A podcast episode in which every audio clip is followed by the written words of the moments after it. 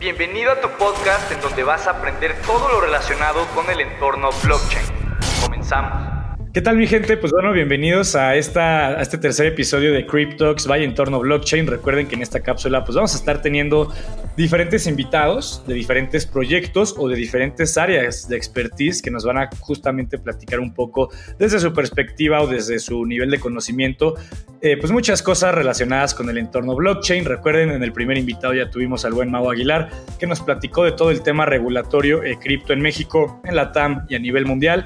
Ya tuvimos al buen Juanpi que nos habló un poco del impacto del blockchain en las interacciones sociales. Y pues el día de hoy, en el tercer episodio, eh, estoy muy contento eh, porque tenemos eh, a una invitada que pues yo conocí en redes sociales hace no muchas semanas, pero la realidad es que desde que vi su contenido me pareció completamente interesante y también o sobre todo el proyecto del que forma parte, que ya ahorita van a estar eh, dándose cuenta un poco más de lo que les estoy hablando.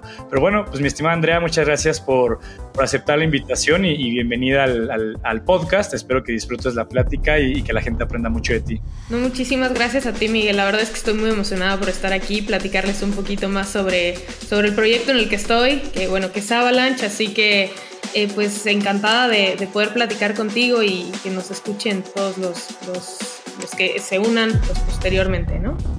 Este episodio es posible gracias a nuestros sponsors. Lens Protocol permite que las redes sociales de Web3 florezcan. En estas diferentes apps puedes llevar a tus seguidores en lugar de que se queden atorados en el mismo algoritmo. Lens permite que los usuarios vivan la experiencia de redes sociales como el usuario quiera. Lens es para los creadores. Not your keys, not your content. Sí, claro que sí. Eh, de hecho, digo, gran parte del, episodio vamos a estar hablando de, Avalanche, su, objetivo, su visión, sus bondades, porque al final de cuentas es un proyecto que de las más importantes o relevantes, hablando de, capitalización de mercado y está teniendo ahí eh, alianzas interesantes. ¿no? Entonces, pues para empezar, eh, mi estimada Andrea, pues ¿por qué no nos platicas un poco de quién es Andrea en el entorno blockchain? Y si quieres dirigirlo desde un punto de vista personal, puedes hacerlo y también platícanos un poco del perfil profesional, si puedes. Súper. Y, y, bueno, voy a empezar yo creo que como se fueron dando los hechos, y yo, primero mi background, yo estudié actuaría y después me pasé a hacer la maestría en ciencias en computación. Entonces, como que toda esta parte de, de, de un lado de finanzas, todo esto se juntó desde el lado de, pues, de lo que terminé estudiando con computación. Así que era como un camino un poquito obvio, pero fue justamente en, durante la maestría que eventualmente Kevin Seknicki, cofundador de Ava Labs, que es la empresa que, que comenzó el desarrollo, impulsó el desarrollo de la plataforma Avalanche, que fue a mi universidad, esto fue en noviembre, si mal no recuerdo, noviembre de 2019, cuando todavía no existía Avalanche, a hablar sobre el protocolo de consenso, ¿no? Esta forma en la que todos los validadores de la red se ponen de acuerdo y que en realidad presenta una gran innovación para el espacio en general de, de blockchains y de cómputo distribuido como tal. Así que fue, fue a mi universidad, afortunadamente yo fui a esa plática y conocí de lo que se trataba esta, e, este nuevo consenso y en ese momento yo dije, es un gran tema, lo voy a utilizar para mi tesis. Entonces me metí a investigar muchísimo sobre, sobre Avalanche, sobre el nuevo consenso, etc. Y obviamente para yo poderme informar, me metí a la comunidad de Avalanche en Telegram y a partir de ahí empecé a hacer preguntas a quien en aquel momento llevaba la comunidad. Y nada, me pasó material, yo me metí a investigar y cada vez que leía más, me encantaba cada vez más el, el proyecto. Yo decía, es que esto es, es grandioso, ¿no? Para mí era algo que me emocionaba demasiado y eventualmente de estar en la comunidad, de participar en la comunidad, de repente había preguntas muy técnicas que yo ya me había estudiado y yo era quien las respondía, ¿no? Entonces eh, llegó el punto donde me dijeron, oye, necesitamos a alguien que pueda precisamente eh, bajar como toda esta complejidad de, de, lo que es la tecnología blockchain para personas técnicas y para personas no técnicas, ¿no? Que a veces están entrando al ecosistema. Y así fue como comencé a trabajar con Avalabs y ahora tal cual formo parte del equipo de Avalabs y ese es mi papel, ¿no? Buscar, oficialmente soy, o, digamos, mi, mi, cargo es Developer Evangelist y Community Manager, ¿no? Entonces, pues muchas de mis tareas son, son precisamente dar pláticas, intentar como facilitar esta travesía, porque a veces a mí me gusta mucho decir que cripto es más intimidante que difícil. Y la verdad es que, que sí, ¿no? Ya una vez que haces las cosas por primera vez, pasas como una barrera y cada vez fluye más, pero a veces dar ese paso pues es, mejor darlo acompañado. Así que bueno, eh, soy, digamos, esa figura dentro del ecosistema y que de alguna manera eh, pues he intentado eh, ser eso para Avalanche. Qué bueno, yo también creo que es dar, es importante dar ese paso acompañado, porque digamos que por lo menos en este ecosistema, pues todo está disponible, ¿no? De forma gratuita, eh, si le sabes buscar y, si tienes cierta estructura, pero la realidad es que es muy complicado darle ese como, o sea, como ese orden, ¿no? O sea, por dónde empezar y a partir de ahí que tiene sentido que tú vayas eh, estudiando y ese tipo de cosas. Entonces, está interesante. Se podría decir que eres de las primeras integrantes en la historia de, Avalanche. ¿Y a día de hoy sabes cuántos son en el equipo o no tienes ni, idea? Pues tenemos algunas llamadas cada cierto tiempo y llegamos como a los 190, probablemente 200 asistentes. Entonces, por ahí vamos. Pero sí, digo, yo no sé qué número de empleada fui, pero tal cual, sí, Avalanche y un poquito de contexto sale en septiembre de 2020. Yo para entonces ya estaba trabajando con ellos. Yo conocí a Avalanche en noviembre de 2019. Y un poco fue primero como intentando entrar, no había tantos procesos como para eh, contratar a alguien simplemente de, México para este puesto, entonces como que era crearlo. Fue también todo un proceso, pero sí, desde, desde el inicio llevo conociendo a Avalanche ya un rato y desde, digamos, la parte más profunda, que es exactamente cómo funciona, ¿no? Sí, que, que, tiene muchas diferencias con muchas blockchains este, existentes, porque luego mucha gente ha de pensar, todos los proyectos cripto son lo mismo, ¿no? Y te sirven para lo mismo. Cada uno tiene muchas diferencias, digo que más adelante hablaremos un poco de las de Avalanche en específico. Decías que estudiaste ahí una maestría en ciencias de la, de la computación. Eh, o sea, está interesante porque pues tienes un perfil tecnológico. En este podcast digo, hay invitados de todo tipo de perfiles, ¿no? Y siempre les pregunto a, todos los que vienen a compartir un poco de su experiencia y conocimiento, desde su punto de vista, ¿tú qué ventajas o bondades o qué crees que mejore en sí pues todo este ecosistema eh, eh, de blockchain? O sea, dices que, puede mejorar eh, el hecho de incorporar blockchain o, o, qué exactamente? Sí, sí, sí, y, en tu área, o sea, enfocándonos en, temas tecnológicos ah, como tal. A ver, yo creo que es un tema súper interesante porque al final cuando nosotros nos remontamos a lo que se está haciendo, es realmente tecnología, ¿no? Lo que nos trajo hasta acá era el poder crear, a ver, tenemos sistemas de transferencia de, valor desde hace mucho, ¿no? En sistemas centralizados. Al momento en el que tú logras que una tecnología, junto con incentivos sociales o económicos, puedan alinearse de tal forma de que el sistema funcione en sí para no depender del intermediario, es cuando se, se forma esta genialidad. Pero a ver, no es un problema trivial. A nivel técnico, lograr hacer una red descentralizada que soporte eh, el, alcance que se tiene para poder decir que esta red tiene alcance mundial o escala global, ¿no? De todo lo que uno se imagina que puede llegar a, tener en blockchain. Entonces es un reto tecnológico muy, muy fuerte. Y muchas veces nos olvidamos de eso por, por el ruido que existe en el marketing, por el ruido que a veces nos, nos invade, ¿no? Y a veces cuando uno no es muy técnico se deja llevar por lo que te dice el marketing. Y obviamente nunca nadie te va a marketear las cosas malas, ¿no? Entonces, creo que ese es un punto que, que, cuando uno investiga una blockchain a veces tiene que pensar, oye, ¿y cuál es el problema? ¿Qué podría salir mal? Y creo que eso es algo que siempre te enseñan como cuando tú estás estudiando un sistema, ¿no? Más allá de lo que hace bien, es que hace mal. Y, y cómo puedes solucionarlo para ir mejorando. Y creo que eso es lo que, lo que a nivel técnico a veces falta en el espacio, ¿no? Darle como una seriedad y un rigor, digamos, desde el lado de, de pruebas, de estudio, de métricas, etcétera, para poder realmente entender cómo mejorar y cómo realmente tener el, ancho de banda, digamos, en el sistema para poder acomodar todo lo que queremos hacer a un nivel social y, económico y financiero. Sí, eso es, es, importante, porque yo creo que le pasa a mucha gente que tiene un conocimiento superficial de todo esto, me pasó a mí por lo menos, escuchabas cripto, blockchain, eh, Bitcoin, ¿no? Que es obviamente lo primero o lo primero que muchos escuchamos y tú piensas que nada más tiene cambios en el tema financiero, ¿no? Ya cuando justamente vas indagando, indagando, indagando, pues te, das, te vas dando cuenta que creo que la mayor innovación no está en el tema financiero, sino en el tema tecnológico y, todos los desarrollos que, que fueron siendo juntados, ¿no? Que probablemente muchos ya existían, pero pues que fueron eh, eh, juntados, por lo menos hablando de Bitcoin, por ejemplo, que ya todas las tecnologías o, técnicas como tal ya existían, pero pues bueno, que fueron, por así decirlo, puestas en la licuadora y lo que salió del proyecto, pues es, es, en ese caso Bitcoin, pero al final de cuentas, gran parte del entorno blockchain, pues es como el juntar muchas tecnologías ya existentes que muchas ya habían sido probadas en, en otra industria, ¿no? No sé si tú, por ejemplo, ¿cuál podrías decir que fue tu primer acercamiento en esta industria? ¿Fue esta parte de Avalanche o ya habías tenido un acercamiento previo?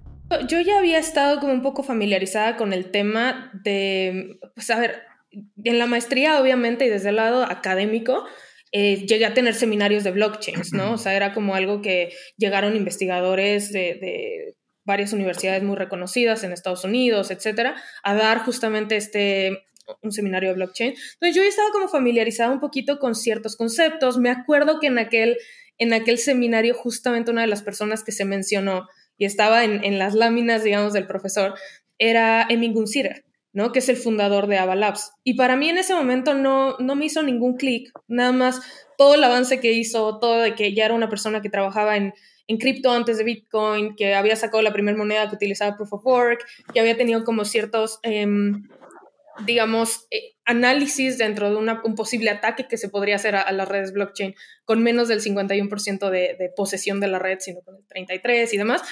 Eh, para mí en ese momento yo ya tenía como ese antecedente muy académico. Obviamente en aquel entonces yo había comprado quizá un poco de Bitcoin, un poco de Ethereum, pero con este tema de, a ver, lo voy a hacer porque, porque ni modo que me gusta el tema y no lo haga, ¿no? Pero siempre con, este, con esta reserva de, híjole, voy a tener que hacer una cosa que, que quién sabe qué estoy haciendo, ¿no? Hasta cierto punto. Pero claro que ya tenía este antecedente y fue hasta eh, cuando empezó pandemia, un poco que ya empecé a interactuar. Yo en ese entonces em, no estaba todavía Avalanche, empecé a interactuar con el ecosistema de Ethereum. No me metí de que a Uniswap, me tocó ahí el, el, airdrop que dieron de Uniswap, me metía, bueno, varias cositas que ya fue empezar a, a utilizar tal cual las plataformas blockchain, pero ya una vez que salió Avalanche y la verdad es que honestamente me pasó y no quiero sonar como comercial, pero una vez que probé Avalanche ya no quise volver a Ethereum. ¿Por qué? Porque además vino el bull market, los fees se volvieron una locura y, yo ya no quería estar ahí. Yo, yo definitivamente empecé a pasar toda mi actividad hacia Avalanche y incluso la experiencia que uno llevaba a tener es de estar haciendo un trade en Uniswap que te tardabas un buen rato en que la transacción se confirmara, que se te confirmara instantáneamente para mí eso fue como, no tengo nada que hacer en Ethereum. Pero claro que, que hay, hay gustos para todo, ¿no? Así que, que sí, fue de mis primeras, digamos, interacciones, fue con Ethereum. Sí, yo creo que la gran mayoría de personas, por lo menos ya en interacciones más de, de DeFi, si fuiste de las primeras en usar Uniswap, pues seguro ahí te tocó el, el jugoso airdrop que, que se aventaron. Digo, espero que sí te haya tocado porque yo, a mí no. Pero pues sí, sí, sí, este, fueron muy bien recompensados esos primeros usuarios. Entonces digo, ahorita te voy a preguntar un poco más sobre el ecosistema de, de, Avalanche, me parece interesante, porque al final de cuentas pues también se pueden montar diferentes tipos de proyectos, ¿no? A grandes rasgos, es lo que, lo que también se puede hacer en, en este ecosistema, porque como te decía, mucha gente luego piensa que todo es Bitcoin, ¿no? Dinero o un método de intercambio digital descentralizado y, y, se parece mucho más a, a Ethereum en este caso. Decías que la primera vez que escuchaste sobre blockchain fue en estos como bootcamps o pláticas en, tu universidad.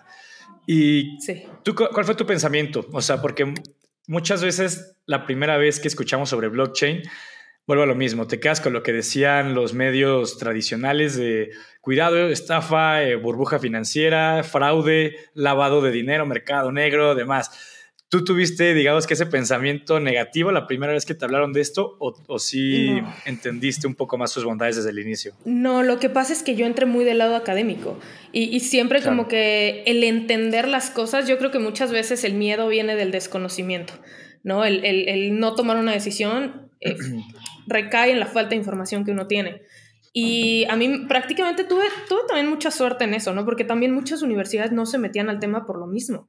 Y en mi universidad no fue así. En mi universidad era un tema de investigación, un tema de, de, realmente métete a esto. Yo incluso había una iniciativa dentro de mi universidad que era como crear este, como un, un club de blockchain, ¿no? De, de, alumnos para intentar como aprender más del tema, nos reuníamos, era como una cosa bastante interesante. Entonces, para mí nunca fue un tema de, de lavado de dinero, todo esto.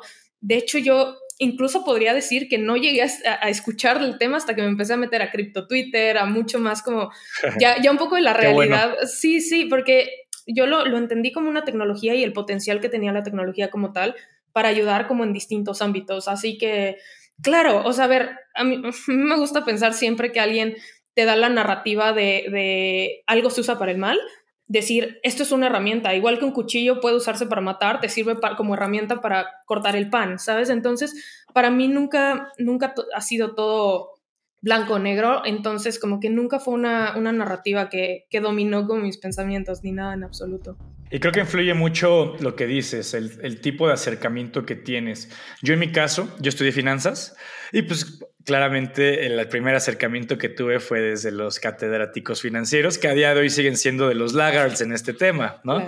Eh, entonces digo, eh, yo al principio la primera vez que escuché sobre esto le preguntaba a profesores y demás y todos me daban esa narrativa negativa, por lo que pues yo me alejé de cierto modo, pues mis primeros años que, que, que, empecé a escuchar sobre este ecosistema, ¿no? No fue hasta mi último semestre de universidad en donde realmente ya me tocó una persona preparada en el tema que justamente estaba muy metida en la rama de la investigación, como dices, creo que eso es algo importante, y a partir de ahí me fue introduciendo a esto, pues con todos los papers que, que fueron importantes, ¿no? Como el de, el de David Cham, que, que hablaba un poco de, de las, de, o sea, estos papers que hablaban de la criptografía, de la identidad digital, de las interacciones peer-to-peer -peer y demás, ¿no? Entonces, creo que a partir de ese enfoque o desde ese adentramiento, creo que a, mucha gente le puede ayudar a a entender o a reducir su curva de aprendizaje. Sí, pero ¿sabes qué? Y, también algo que creo que es súper importante es, esto nos sirve a nosotros en esta etapa,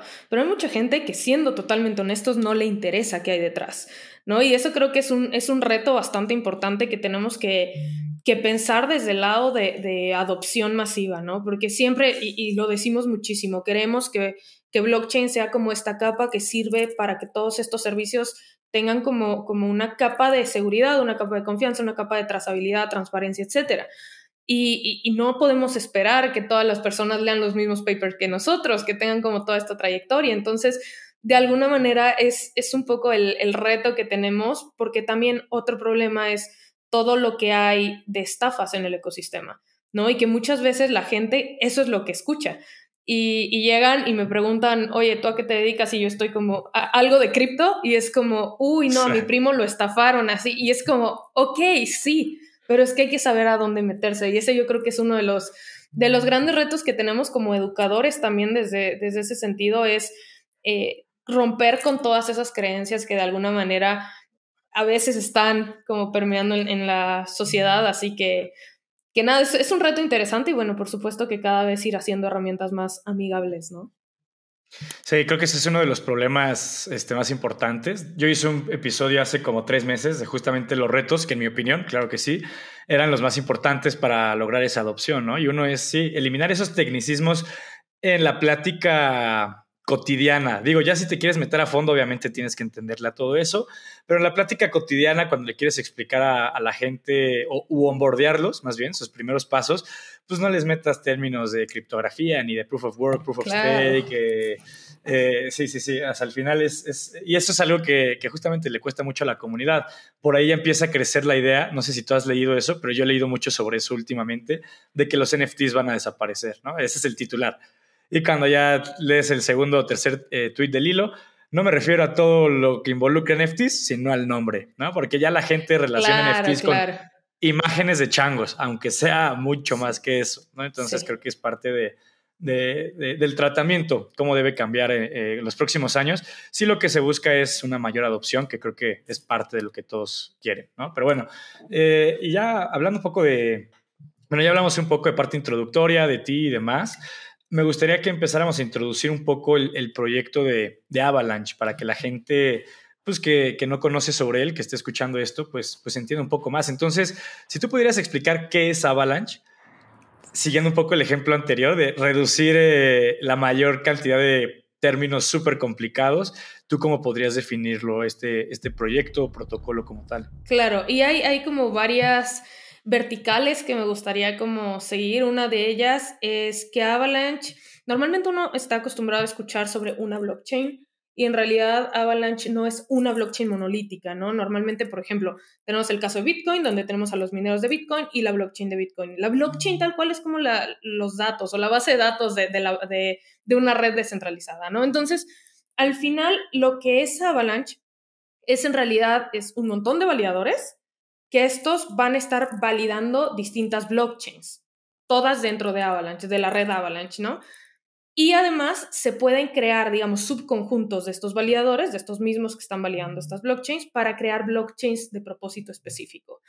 ¿Y qué quiere decir esto? Es que uno va a poder desarrollar o lanzar su propia blockchain tan fácil como es lanzar un smart contract en Ethereum, ¿no? Entonces, básicamente lo que hace Ethereum a, nivel aplicación, permitiendo que cada uno desarrolle su, propio, eh, su propia DApp, lo hace Avalanche, permitiendo que cada uno pueda desarrollar su propia infraestructura o su propia blockchain. Y bueno, ahora me preguntarás, bueno, ¿y por qué cada uno quiere una blockchain si ya tenemos suficientes, no? Y, mucho de esto va, radica en el, la mejor infraestructura para cada caso de uso. Al final, uno puede pensar, y con esta idea de volver blockchain masivo y totalmente adoptado para cualquier caso de uso, no podemos pensar que todos los problemas se resuelven de la misma manera. Lo que está ocurriendo actualmente con las otras soluciones es que uno intenta adecuar un problema a una solución ya existente. Es decir, intentar modificar X o y problema a esta blockchain en específico. Y lo que ocurre es que muchas veces eso no optimiza la forma en que se resuelve el problema. En el caso de Avalanche, tú puedes crear la infraestructura ideal para tu caso de uso. Si requieres una máquina virtual en específico, si requieres unos requerimientos en específico, digamos, a nivel validación. Por ejemplo, eh, si uno quiere hacer una, blockchain institucional, tiene de dos. Una, lanza su blockchain eh, como un silo totalmente separado y te toma un tiempo de desarrollo, te va a tomar con ciertas cosas, o lo desarrollas en una subnet de Avalanche con ciertos eh, beneficios que vas a tener de acceso a un ecosistema mucho más completo, ¿no? Entonces uno puede tener una subnet eh, institucional conectada a todo esto con los requisitos que tu institución requiere. No solamente para instituciones, sino que tú puedes decidirlo para el ecosistema de gaming, porque un juego va a estar compartiendo recursos con ecosistema DeFi o de NFTs que no tienen nada que ver con tu juego si estamos hablando de, tener un juego donde tienes millones de usuarios, es importante que puedas tener una infraestructura que soporte millones de transacciones y que tengas una capacidad específica y dedicada. Entonces, en ese sentido, tú puedes tener esta separación, digamos, de intereses, eh, optimizando estas, estas infraestructuras y que al final todo conviva en, en este, nos gusta llamarlo como el Internet de las finanzas o el Internet del valor donde cada uno de estos distintas como células, que, en realidad le llamamos subnets, em, interactúan entre sí para tener como un alcance muchísimo más completo y muchísimo más optimizado para sus casos de uso. Así que eh, Avalanche es un, es, un, es un monstruo en el sentido de que es enorme y hay como tanto que explicar. Ese es como un resumen súper grande de lo que realmente podemos ver. Y, y, que bueno, además el motor que trae debajo todas estas subnets, esta, esta coordinación y demás, hace que tus transacciones se finalicen súper rápido, es decir, en menos de un segundo la transacción ya, ya se finalizó, es decir, ya es irreversible, y que eso además va a permitir que, uno pueda empezar a habilitar nuevas cosas, ¿no? Ya no te tienes que esperar que tantas confirmaciones de bloque, que no sé qué, para poder realmente eh, hacer, hacer frente a, las necesidades de tu caso de uso, ¿no? o necesidades de negocio. La tecnología ya no es un impedimento. Entonces es, es, un poquito lo que es Avalanche. Ok, ok, sí, eh, muy, muy robusto diría yo este, lo que puede llegar a ser, bueno, lo que es y lo que puede llegar a ser este ecosistema.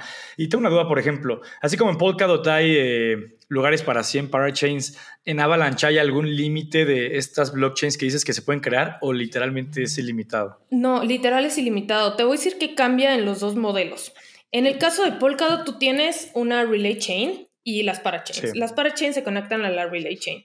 Entonces, como que de alguna manera todo lo está llevando al mismo tronco central. Y ese mismo tronco central debe coordinar a las parachains. Así que, en primero estás teniendo un único punto de falla en, en el sentido de la relay chain. Y en otro sentido, tienes una capacidad limitada de una cadena. Por más optimizada que esté una cadena, por mejor y más poderosa que sea una cadena, siempre va a tener un límite. ¿no? no puedes meter todo ahí. Así que, que eventualmente va a llegar a su límite. En el caso de Polkadot son, son 100 cadenas, ¿no? Entonces tienes que hacer un mecanismo de subastas y bueno, tienes que hacer varias cosas. En el caso de Avalanche, no tienes un tronco central donde aterrices toda la información, sino que ¿qué tienes? Tienes, digamos, Avalanche sale de nacimiento con tres cadenas. Una cadena que es la cadena X, que es prácticamente como una cadena de, de, pagos, un tipo, la X es de exchange, así que prácticamente es, es una cadena donde creas y envías activos. Es simplemente un tipo Bitcoin, incluso podríamos decirlo, pero que puedes generar más activos nativos sin smart contracts ni nada de esto. Simplemente es, muy claro, ¿no? Activos y, y envíos. Y tienes también la cadena C.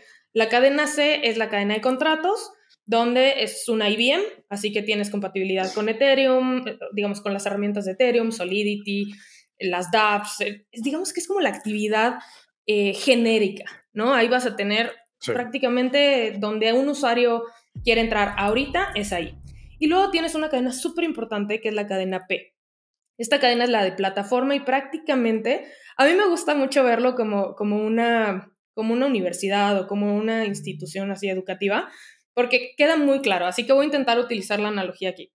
Así que esta pitchain es, digamos, como la dirección, ¿no? Donde uno va y paga su inscripción o hace staking.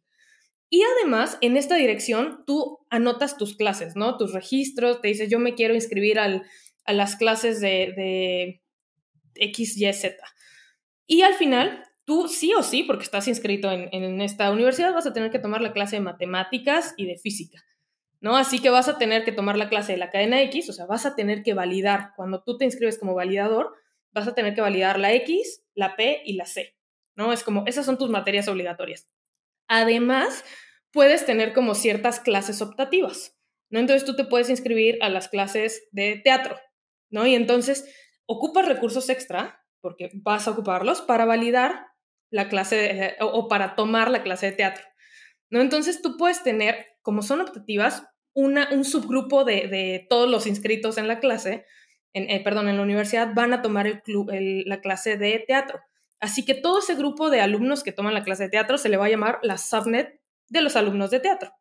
Y entonces dentro de teatro tú vas a poder validar distintas blockchains.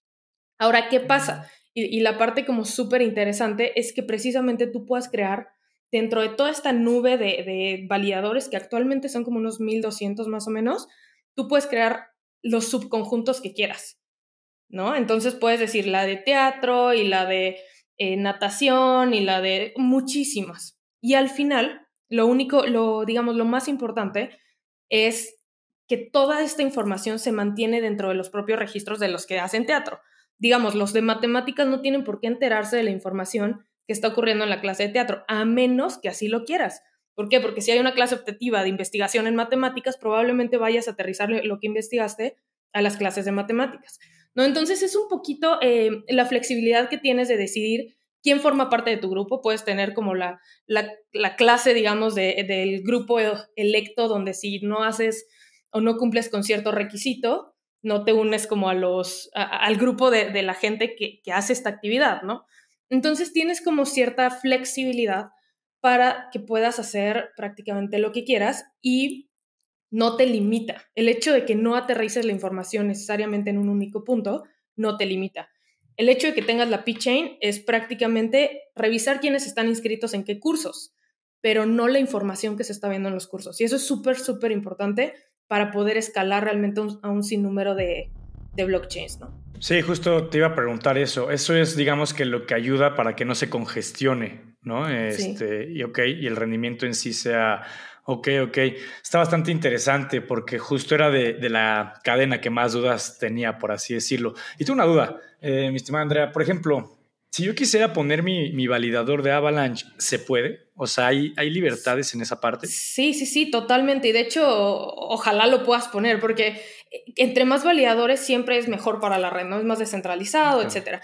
Y, sí, eh, a ver, el único requisito que se necesita para poner un validador es dejar el staking mínimo, que actualmente es de 2.000 AVAX, ¿vale? Entonces tienes que correr el cliente, lo puedes tener ahí en, algún servidor, y los 2.000 AVAX bloqueados que al final te van a servir para validar. Ahora, ¿qué pasa si tú como validador quieres validar otras subnets. Y también un poquito sobre los beneficios de ponerlo, ¿no?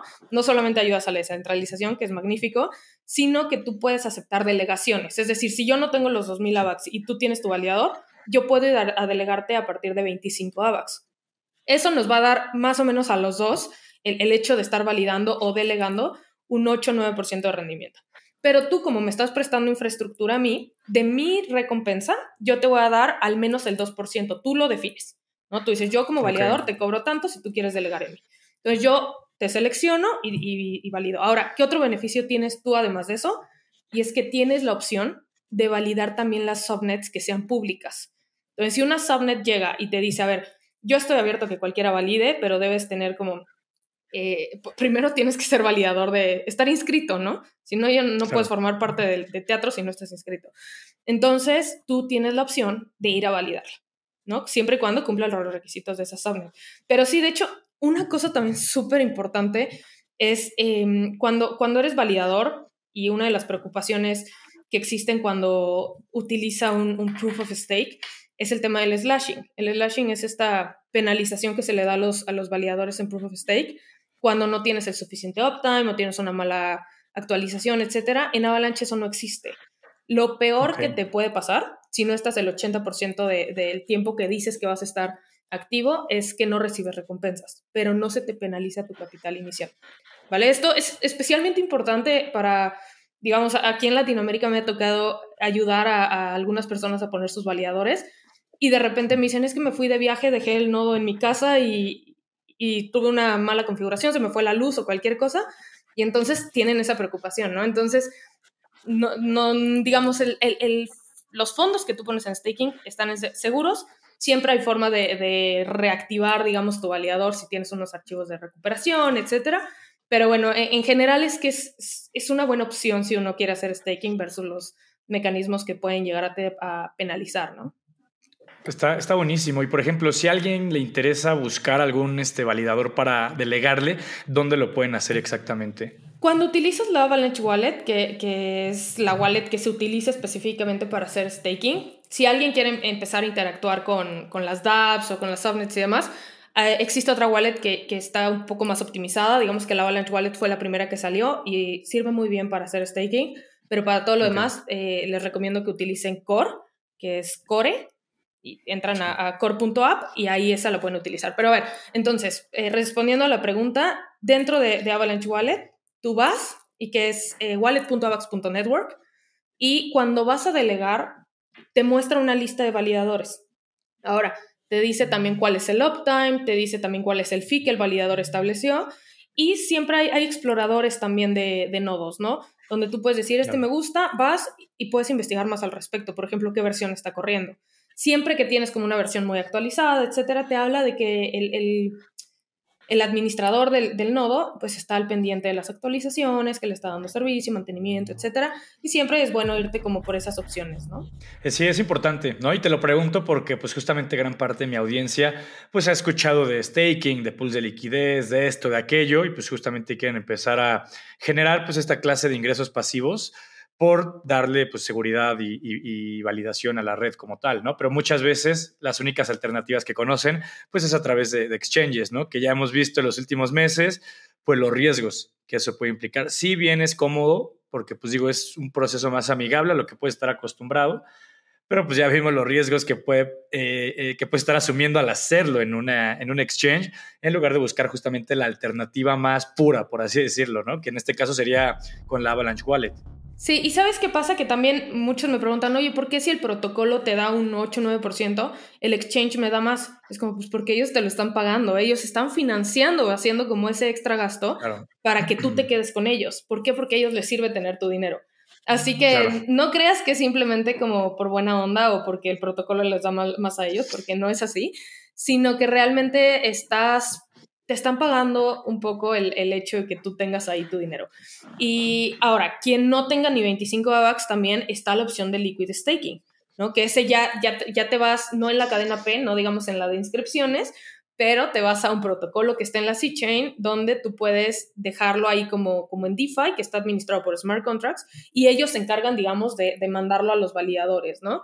Entonces, es como, como un tipo eh, acceso mucho más barato tienes otro tipo de riesgos, no estás directo en la plataforma, sino que en, contratos inteligentes, pero bueno, existe la alternativa, ¿no? Así que sí, lo mejor es siempre, y, hablando de, descentralización, irte directo a la plataforma, no dejar tu dinero en manos de intermediarios, porque uno nunca sabe cómo están las cosas realmente. Así que nada, y, y, y sabes qué, yo también creo que esto de que es más fácil es porque todavía tienes que pasar por ellos o todavía tenías que pasar por ellos y aquí me sirve como para hacer también un, un pequeño anuncio sobre Core porque esta, esta billetera te integra ya lo que es un on-ramp de, fiat, ¿no? Tú ya puedes con tu tarjeta ir directo a fondear tu wallet, ya no necesitas pasar por un exchange que retenga tus fondos.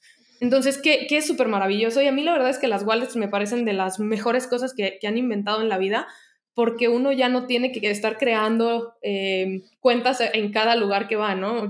Yo, odio crear cuentas, odio registrarme en los sitios. Entonces, eh, con una wallet es muy bonito porque simplemente la conectas y te lee toda la información y es como tener eh, toda la portabilidad de tu información en un solo lugar.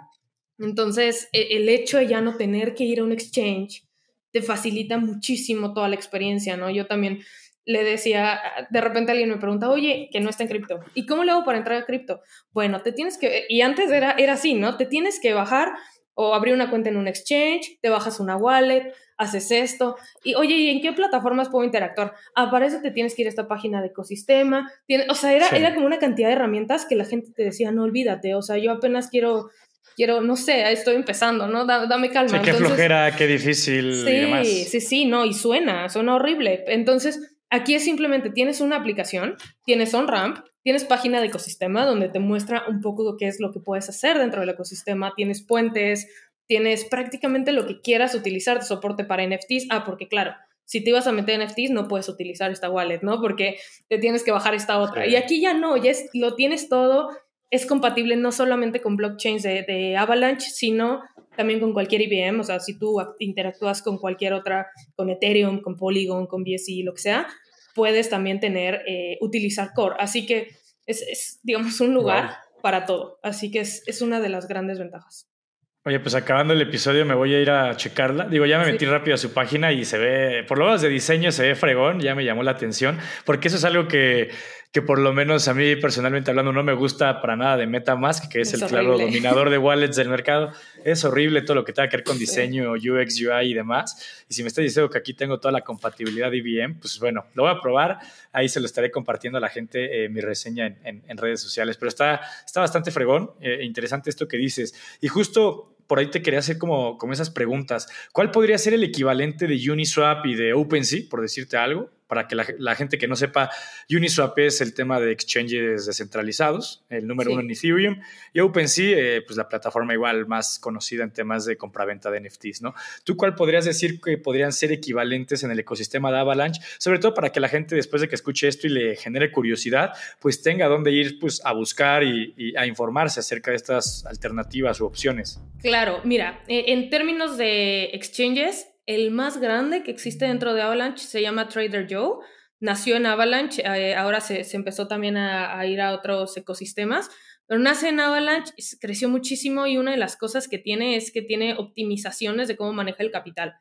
Eh, dentro de, por ejemplo, Uniswap versión 3 utiliza unas cosas que, que en realidad cuando tú provees liquidez, la provees en un espacio de la curva específico pero esto lo hace con NFTs, lo que dificulta mucho la componibilidad con otros protocolos DeFi.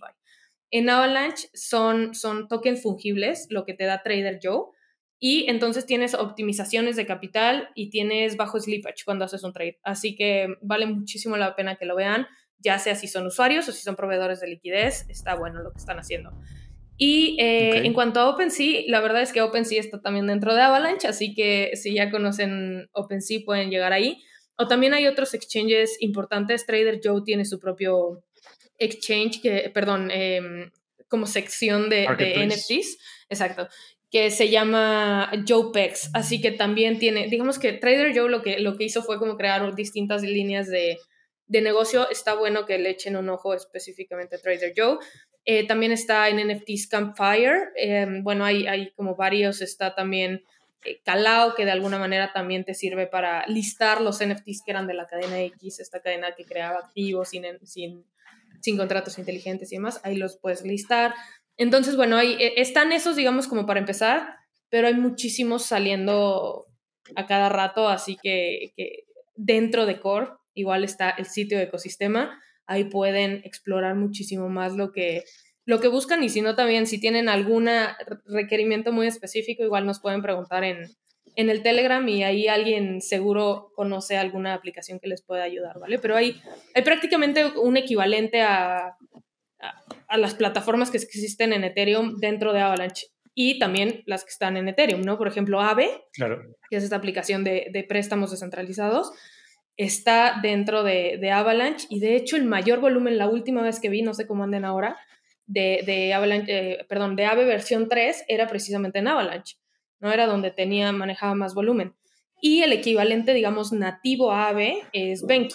Benki igual es un protocolo de préstamos descentralizados que la ha hecho muy bien con el liquid staking, porque además es préstamos descentralizados, liquid staking, y además ha hecho como todo un sistema de votaciones para ver a qué validadores se va a ir ese liquid staking que tengan. Entonces, está bastante bueno. Y otra cosa igual, antes de que se me olvide que se me vino a la mente, es platicarles sobre el, el, puente que tenemos. Eh, porque es muy bueno en el sentido de que está asegurado con, con tecnología de, de hardware, y además tenemos puente con Ethereum y con Bitcoin, digamos del, puente oficial. Obviamente hay otros puentes con otros ecosistemas que han desarrollado distintos proyectos, pero digamos el Avalanche Bridge está con Bitcoin y Ethereum. Y resulta un dato súper curioso que me da mucho gusto, es que tenemos ya más Bitcoin puenteado de Bitcoin a Avalanche que la Lightning Network. Así que eso es un súper dato. Ok, ok. Y también ese, eso lo puedes digamos que holdear en, en, las wallets que nos habías dicho hace unos minutos. Sí, de hecho, Core incluso soporta la red de Bitcoin. O sea, tú puedes tener Bitcoin en la red de Bitcoin en Core. Y, ah, sí, ahora, si quieres no tenerlo nada más ahí parado y lo quieres meter a, plataformas DeFi que te dé algún rendimiento más allá de tenerlo holdeando, lo puedes puentear y entonces sí meterlo a algún protocolo, darle como algún eh, uso pues un poquito más, más jugoso, ¿no? Sí, que, que, es parte de las críticas que muchos le hacen a Bitcoin, ¿no? De que en su ecosistema por sí solo no tienes acceso a ese tipo de, de cosas. Pero pues sí, me parece interesante. De, ya, ya, me pareció interesante el ecosistema de Avalanche antes de, de, estar platicando contigo. Digo, ahorita cada vez este, más, ¿no? Entonces, sin duda alguna, me voy a poner a checar y a, a profundizar un poco más con, con, con todo este ecosistema en general. Y por ejemplo, ¿Tú cuál podrías decir que es el principal, no sé si llamarle competidor, o por lo menos blockchain o ecosistema que más podría ser similar a Avalanche? ¿Y tú cuáles crees que son justamente las ventajas o, principales fortalezas de Avalanche contra ese principal, te digo, o competidor o, proyecto similar? Porque al final es un proyecto, pues por lo que yo veo, muy único, pero pues ¿Cuál podría ser como su benchmark cuando hablan de, desarrollos, por así decirlo? A ver, te, voy a poner como un poquito el, contexto del objetivo que tiene Avalanche, porque muchos de los proyectos que salen buscan, y, que le llaman estos Ethereum Killers, buscan irse como por el mismo nicho que tiene Ethereum. Buscan ganarse a los mismos usuarios de, de DeFi, buscan tener como este acceso de NFTs, buscan y está bien, ¿no? Hasta cierto punto es mejor, entre más competencia, mejor beneficiado queda el usuario. Pero lo importante es, y, volvemos a lo que hablábamos al principio, ¿no? Es todo este punto donde uno quiere que la tecnología blockchain eh, funcione como, como este certificador de información, porque al final blockchain es eso, ¿no? Certifica datos, ya sea el dato de tu propia moneda como lo hace Bitcoin o, o los datos de tokens o de distintos registros como lo hacen otras blockchains. Entonces, al final, cuando hablamos de eso, es, vemos que estamos actualmente atacando la punta del iceberg de lo que en realidad podemos hacer. Y en ese sentido, el alcance que se tiene cuando alguien me dice, oye, ¿y qué vas a hacer o qué va a pasar con Avalanche cuando, cuando Ethereum evolucione, ¿no? Y llegue, llegue a esta fase escalable. Y le digo, nada, hay demasiado pastel para todos, ¿no? O sea, y hay que seguirlo creciendo porque seguimos, vemos, vemos todavía eh, los casos de uso y hay muchísimo, o sea, hay trillones de dólares que no están siendo atendidos. Entonces ahí es a donde queremos también estar, no queremos simplemente ser una blockchain de DeFi, una blockchain de NFTs, queremos ser una solución global para cualquier tipo de, de problema o de solución que requiera blockchain. Así que cuando me preguntas como el competidor en sí, es como, yo creo, yo creo que muchos tenemos quizá ese sueño, pero pocos sabemos cómo hacerlo o pocos tienen como la infraestructura para lograrlo. Y en ese sentido creo que Avalanche tiene o, ha sido diseñado desde la base y desde el inicio para lograr eso. Entonces, sí creo que, que, a ver, la competencia siempre es buena, pero creo que hay que ver todavía como un cuadro muchísimo más amplio de lo que se está viendo en el ecosistema. Así que, que creo que, bueno, hay, hay para dónde, dónde seguir, digamos, investigando, ¿no? Está bastante interesante, porque yo de lo que he leído, por lo menos, eh, pues veo que, que, Avalanche justamente busca ser como ese facilitador de diferentes soluciones, de, una gama muy amplia. Creo que hasta están eh, adaptados para blockchains públicas y, tanto privadas, ¿no? Si no me equivoco. Y eso es algo que yo he leído, bueno, de lo que he leído en, ningún proyecto, no voy a decir que ningún otro lo tiene porque no me consta, no quiero dar esa aseveración, pero pues justo, ¿no? Desde ahí como que se ve que buscan penetrar y hacer más grande el pastel en lugar de repartirse entre más rebanadas, como, como dices, ¿no? Entonces eso está interesante y, de hecho se ve, ¿no? Con las alianzas que, empiezan a armar. Y una de las más interesantes y que a mí me llamó mucho la atención fue una que se confirmó creo que la semana pasada, del día de hoy que estamos grabando, que ya nos podrás platicar un poco más de qué va, qué es lo que se busca. Pero pues justamente esta alianza de, Avalanche con Amazon Web Services, que pues es el claro dominador de, todo el mercado de, storage ¿no? Eh, a nivel mundial y que pues al final tener ese tipo de alianzas, pues claro que igual puede catapultar un proyecto de, este ecosistema, del entorno blockchain, a ser de los mejores posicionados en los próximos años. Entonces, si nos puedes platicar a grandes rasgos qué es la alianza, qué es lo que se busca eh, y, sí, más o menos de qué va toda esta parte. Sí, y, la verdad es que fue una alianza muy bien recibida también por la comunidad y demás. Em, a ver, de, lo que trata y el objetivo que tiene la alianza como tal es expandir los, los beneficios que tiene blockchain o la adopción blockchain hacia instituciones y gobiernos, ¿no? Prácticamente ese es el objetivo y como, como incluso se anunció. ¿Por qué? Porque lo que te permite es tener un hosting de nodos también muy fácil, eh, que prácticamente con un clic puedes tener tu propio validador y poder tenerlo distribuido en distintas regiones, tener como un manejo, digamos, de tus propias redes sin eh, digamos que te preocupes tú por la infraestructura. ¿Y por qué es importante? Porque tu negocio muchas veces, y hablando de instituciones, no es hacer infraestructura. Tu negocio va a ser dedicarte a X, Y, Z, ¿no? No, no es estar manteniendo una blockchain o crear tu propia blockchain o estar dando este tipo de servicios, sino que tú quieres utilizar esta infraestructura para eh, impulsar tus servicios o tu core o el negocio al que tú ya conoces, ¿no? Entonces, lo que te permite esa alianza es precisamente eso, ¿no? Que tú no tengas que preocuparte por esa parte.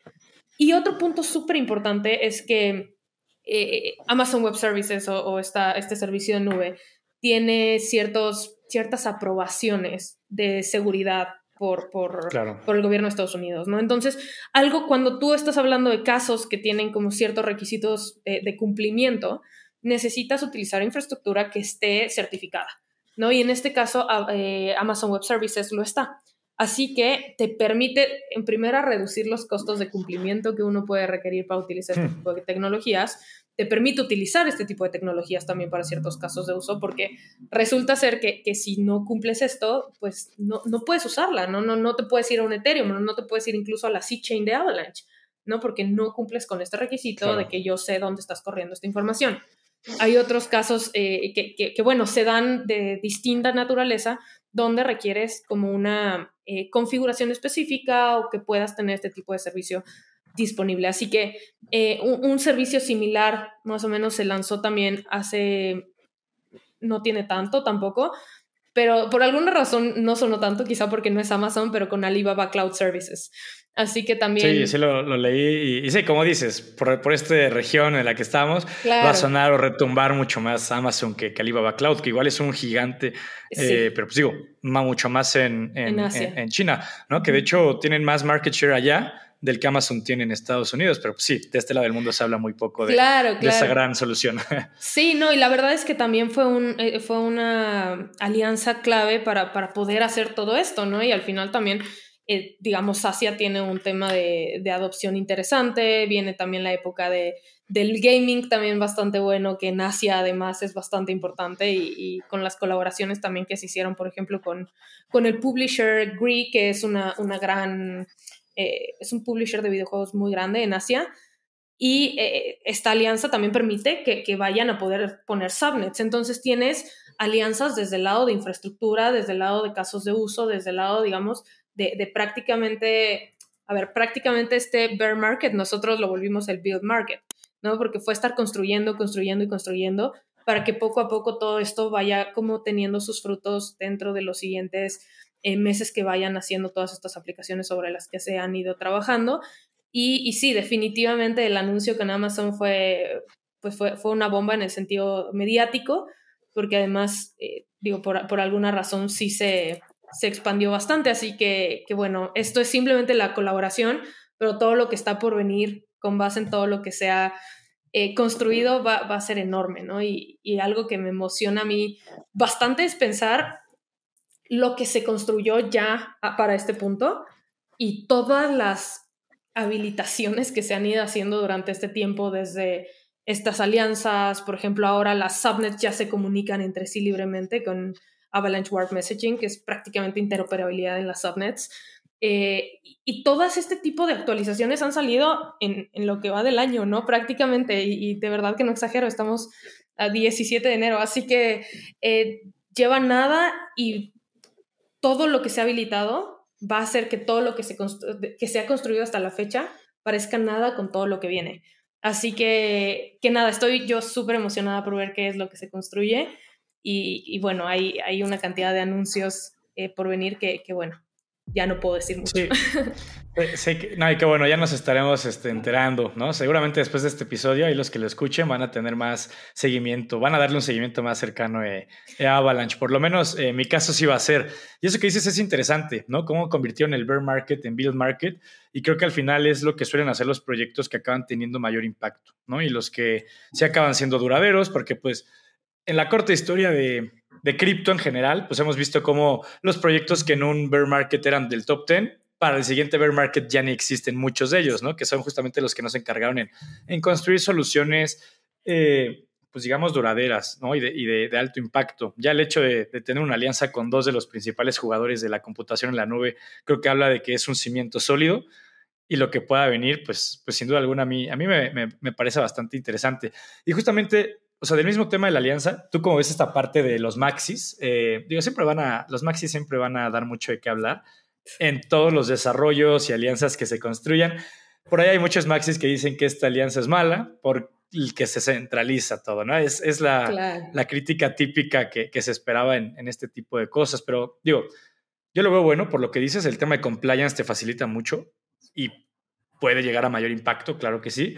Pero tú cómo ves esa, ese tema de críticas? Porque digo, al final tendrán sus puntos de vista, pero pues es un punto de vista muy maxi con el que yo personalmente hablando no, claro. no coincido, ¿no? No, y, y, los entiendo, un poquito, de claro, nuevo a veces se, se, habla desde el desconocimiento, porque en realidad es que uno podía poner un, un nodo validador fácilmente desde, desde en Amazon Web Services desde antes, ¿no? Igual no era un clic, pero podías ponerlo.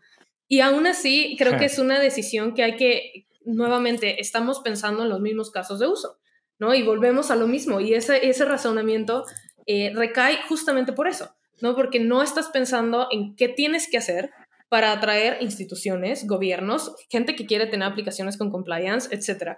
Entonces creo que eso, eso es, eh, digo, perdón para los maxis, pero es falta de visión de la potencia que tiene la tecnología.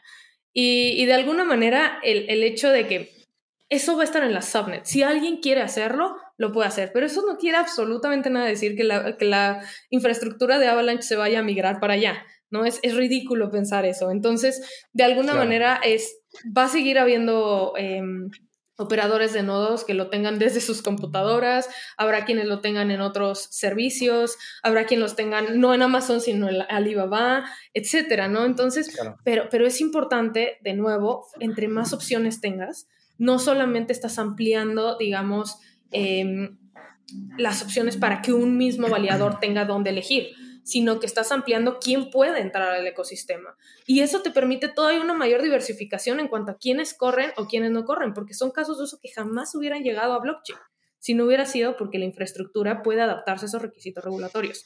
Entonces, eh, sí, bueno, cada quien tendrá opinión que quieras, pero ah, la verdad es que no, no creo que hay que informarse bien. Sí, o sea, lo hablaba en cuando tuve invitado ahí al, al buen Mau Aguilar, que es abogado, y pues hablábamos igual de pues, todo el tema regulatorio, pues que es muy polémico, controversial en la comunidad, pero hay que entender que si tú lo que quieres es adopción global, un impacto masivo, hay muchas cosas que deben cumplir con ciertos estándares que, vuelvo a lo mismo, si eres muy purista o muy maxi, digo, no te va a parecer, pero no estás viendo más allá, ¿no? Creo que es parte de, de lo que dices. Sí, y, ah, querías decir algo. Sí, sabes que creo que e, es súper importante ver los casos donde blockchain puede estar en, cosas reguladas, ¿no? ¿Y, por qué serviría tenerlo en cosas reguladas? Y hace, mm, creo que fue el viernes pasado, si mal no recuerdo, eh, Gun, que es, bueno, Gun Sirer, que es el fundador de, de Labs, hace cada semana, en los viernes, hace un podcast que se llama All Access. Y dentro de este All Access contaba la historia de, una empresa que, que dijo, voy a emitir cierto número de acciones, no recuerdo el número, pero que eventualmente quiso hacer, uno, uno de los founders quiso hacer como una recompra de estas acciones, que ya había salido públicamente, etcétera, y de repente le llegaron más reclamaciones de las, de las acciones que él había emitido, ¿no? Dices, ¿cómo es posible que lleguen a, digamos, más acciones de las que yo emití? ¿Qué pasó aquí? ¿No? Y entonces empezaba a preguntar de que a la bolsa, oye, tú eres el, tenías una tarea y esa tarea era ver, llevar un registro claro de mis acciones qué pasó, ¿no? Entonces, que son cosas que, uno dice, ¿cómo es posible que estas cosas estén ocurriendo? Y eso tenía un impacto en, económico muy fuerte para el que estaba haciendo como esta recompra, ¿no? Entonces, era una, una locura lo que estaba ocurriendo ahí y los detalles de la historia las pueden ver con Goon, porque yo obviamente la vi una vez rápido y no, no tengo aquí los números ni la historia completa, pero, eh, pero es súper interesante que entonces tú dices, a ver, estos casos son súper regulados, son casos que no van a entrar en cualquier lado. ¿Y cómo? Y tampoco puedes decir, ah, pues que se queden regulados allá en sus, servidores centralizados. Pues tampoco, ¿no? Porque necesitamos transparencia, necesitamos trazabilidad, necesitamos muchos de los beneficios que nos ofrece blockchain en blockchain, ¿no? Entonces, adáptate y sé esta eh, infraestructura flexible que pueda adaptarse precisamente a lo que todos necesitamos y no simplemente pensar en que tenemos que ir como por el mismo camino todos. Así que que sí, es, es, un poco maxi, pero yo creo que también es falta de, falta de visión de, lo que se puede hacer. Sí, estoy, estoy completamente de acuerdo. En muchas cosas puedes tratar de, de buscar ¿no? lo mejor de, de, dos mundos, pues para hacer literal la mejor solución posible en, en, este aspecto. Pero bueno, está, digo, son temas que nunca va a haber un, o sea, una coincidencia global, pero pues sí creo que al final todos los puntos de vista son respetables, pero sí, yo también creo que si se busca lograr un mayor impacto posible, va por ahí como lo comentábamos. Y pues ya nada más para, para terminar, o sea, a mí me gustaría eh, hacerte una pregunta que es más como, pues podría ser como reflexión personal, por así decirlo, porque ya no tiene que ver con Avalanche. Muchas gracias por compartirnos lo que nos compartiste de, de Avalanche. Igual en un futuro, pues con todos los desarrollos e implementaciones que van teniendo, pues digo, si se arma una parte 2 con todas las novedades que hay, pues nosotros eh, encantados. Pero bueno, mi estimado Andrea, nada más para terminar, ¿tú qué podrías decir que es lo que más te gusta del entorno blockchain? En general, ¿eh? puede ser desde el punto de vista tecnológico y, y, súper profundizado, puede ser algo mucho más este, sentimental, porque hay gente que dice que le devuelven el poder a la gente en muchos aspectos, se vale, tú puedes decir algo tecnológico, se vale, ¿no? Entonces, esto lo digo porque tenemos invitados de todos los de, muchos perfiles y cada uno pues, puede ofrecernos una, una perspectiva completamente diferente. A mí, yo creo que de las cosas que más me gustan, y por supuesto que encantada de hacer la segunda parte, porque la verdad es que, que sí, siempre hay muchas novedades, pero em, yo creo que es el, hecho de la transparencia. Tú le puedes mentir a la blockchain, pero la blockchain jamás te va a mentir. Si tú hiciste algo en, en blockchain, ahí queda registrado y, y, tienes que tener cuidado con, con lo que o sea, si alguien hace un mal uso, ahí va a estar, ¿no? Entonces es, es precisamente como esa transparencia que te da que ningún otro sistema eh, te puede dar, ¿no? Así que eso y también ser parte de. Creo que eso es súper importante, sí, desde, desde el lado quizá filosófico que uno podría decir. Y, me acuerdo mucho algo que, que, dijo Ricardo Vázquez, que era la persona que justamente por la que yo entré a trabajar a, a eh, que dijo, ¿tú cuándo has visto que una persona utiliza la playera de su banco como si fuera... sí, jamás. sí, no, jamás. Y aquí uno se vuelve loco por tener las, las camisetas, las playeras de, de, su proyecto favorito. Entonces es sentirte parte, es ser parte de... Y también el hecho de, de igual como no sé, creo que el, tema de comunidad, me encanta la comunidad, estoy, yo particularmente trabajo con comunidad y me encanta ver como distintos puntos de vista, me encanta, al menos mi comunidad es una comunidad súper em, saludable, digo, conozco muchas otras que son iguales, eh, eh, pero es buscar ayudarnos todos, entender que estamos en una etapa muy pronto y, muy temprana de todo lo que se puede hacer, así que todos pasamos por ahí. Y, nada, es, es, eso de ayudarnos entre todos, ¿no? El hecho de que si llega alguien con una duda, si no estoy yo, yo estoy ocupado, lo que sea, cualquiera puede llegar y, ayudarte porque en su momento alguien le ayudó. Entonces, todo eso también es muy bonito de cómo va interactuando la comunidad entre sí. Y, pues nada, la verdad es que es, es un ambiente que yo creo que no podría estar en un mejor lugar que donde estoy ahora en, ese sentido. Así que me encanta, me encanta todo, la verdad, como la parte de la tecnología. También hay sus cosas que no me gustan, ¿eh? tengo que, decir que, bueno, siempre hay, hay su lado bueno y su lado malo de, de todo, digamos, del ecosistema como tal. Pero sí, en general es, es, un, es un muy buen lugar y creo que estamos aquí para, para hacerlo cada vez mejor e ir yendo hacia esa idea que nosotros nos imaginamos. Así que, que nada, es, es, es una cosa que a mí en particular me, me, hace como muy feliz en general, así que, que sí, eso es lo que más me gusta. Sí, está, es, buenísimo. La, en general la comunidad es, es, muy entusiasta, como dices. No lo había pensado, no lo habían dicho, de hecho, ninguno de los invitados, eh, y creo que es algo que lo entendemos, ¿no? Pero hasta ahorita que lo dijiste, como que me cayó el 20 sobre eso, y, y pues sí, en, eh, son muy pocas las industrias en donde tú ves eh, las computadoras de la gente llena con stickers de los proyectos o con, sí, la gorra, lo que me digas. Y, y, sí, creo que es algo hasta, hasta bonito, ¿no? De pensar. Está, está bastante bueno. Pues mi estimada Andrea, pues este, ya es todo lo que quería aquí preguntarte. Nada más te quería agradecer por aceptar la invitación, por tomarte tu tiempo de platicarnos un poco de, de ti, de tus proyectos, de Avalanche, su visión, su tecnología y demás. La verdad es que fue muy valiosa la, plática. No solo la, audiencia, yo también aprendí mucho el día de hoy acerca de, este proyecto y, sus bondades como tal, ¿no? Yo personalmente hablando lo, estaré siguiendo un poco más de cerca. Pero pues sí, no sé si quieras decir eh, algo más este, de despedida, de agradecimiento, dónde te pueden encontrar y, sin problema. Sí, no, pues de verdad que, que, mil gracias por la invitación. Fue una plática súper amena, me encantó y definitivamente habrá que hacer segunda parte. Y nada, las redes sociales y, la donde pueden encontrarme y formar parte también de la comunidad, de verdad que es como su espacio seguro. Yo les mencionaba al principio de todas estas estafas que están allá afuera. Eh, a veces siempre es bueno tener como un punto, digamos, seguro para, para estar y hacer tus preguntas. Así que pueden unirse a la comunidad de Telegram como avalanche-es o en Twitter estamos como avalanche-esp con una P al final de, de, español y en el otro es ES nada más. Este, y ahí pueden, pueden seguirnos, ver las noticias que están ocurriendo, que también son un montón y cada vez salen más. Y, nada, por ahí de verdad que, cuenten con nosotros, no solamente para entender Avalanche, sino para entender todo el ecosistema, lo que está ocurriendo y, bueno, las novedades. Así que muchísimas gracias Miguel, de verdad que, que muy buena plática y pues nada, nos, nos veremos pronto. Claro que sí, pues ya, ya escucharon, mi gente. Ahí espero que, estén en contacto con toda la comunidad, pues para aprender, como dices, es un ecosistema muy vasto y cada día hay algo nuevo prácticamente, entonces nunca se deja de aprender. Personalmente hablando es de lo que más me gusta y pues qué mejor que la gente se pueda apoyar en, en gente como ustedes, ¿no? Pues muchas gracias, mi estimada Andrea. Y pues bueno, mis estimadas y estimados, espero que les haya gustado el episodio de hoy pues ya saben que vamos a estar teniendo muchos invitados muy interesantes y pues que se viene bastante, bastante interesante todo lo que vayan escuchando en CrypTox vaya en torno blockchain. Pero bueno, gracias por escucharnos.